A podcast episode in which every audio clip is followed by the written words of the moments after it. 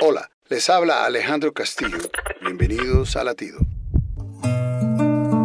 Dice Romanos 8.1, ahora pues ninguna condenación hay para los que están en Cristo Jesús, los que no andan conforme a la carne, sino conforme al Espíritu. Para las personas que nos escuchan y no están familiarizadas con la Biblia, este versículo es difícil de entender.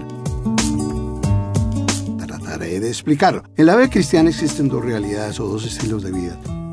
Los que se conducen de acuerdo con sus instintos naturales y los que superan estos por medio de una vida de comunión con Dios, o sea, una vida espiritual. Esto logramos conquistar las pasiones y vivir en paz. Las familias son estables, los vicios son abandonados. Esto es una vida real y es también para ti. Latido les llega a través del ejército de salvación.